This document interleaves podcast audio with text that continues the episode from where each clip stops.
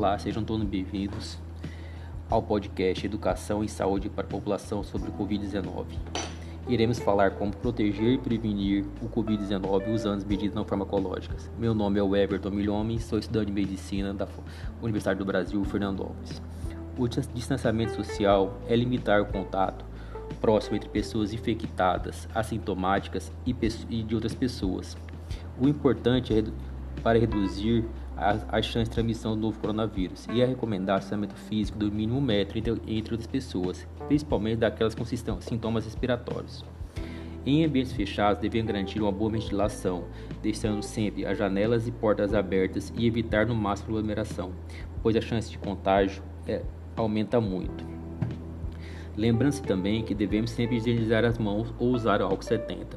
A ingestão da mão é a maneira mais efetiva na redução e disseminação de doenças respiratórias. Então sempre lave as mãos ou use álcool 70 ao pegar algum objeto, alguma fechadura de uma porta de algum lugar, sempre higienizar as mãos. A etiqueta respiratória é um conjunto de medidas criadas que deve ser adotada para evitar ou reduzir a disseminação de pequenas partículas do aparelho respiratório.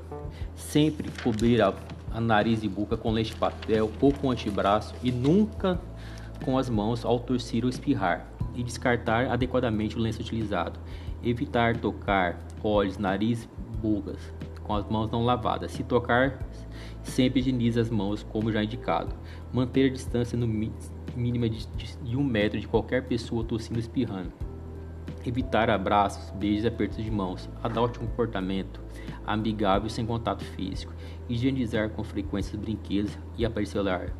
Não compartilhar objetos pessoal, como talheres, pratos e copos. Evitar aglomerações, principalmente em espaços fechados, e manter os ambientes limpos e bem ventilados. O uso de máscara fortemente é recomendado para toda a população em ambientes, em ambientes coletivos. As máscaras não devem ser compartilhadas, não devem ser usadas por crianças menores de 2 anos ou com pessoas com dificuldade respiratória. A máscara sempre deve ser trocada, de tecido, trocar no máximo a cada duas horas e é descartável, como o próprio nome fala, sempre usar e descartar em local adequado. A máscara deve estar presa, sempre cobrindo o nariz, a boca e presa no queixo, e não pendurada no pescoço. Lembrando que nós estamos passando por um momento difícil. A vacina está aí, vacine-se, mas ao vacinar não esqueça de proteger e proteger quem você gosta. Tenham todos uma boa noite. Esse material foi tirado do site do Ministério da Saúde.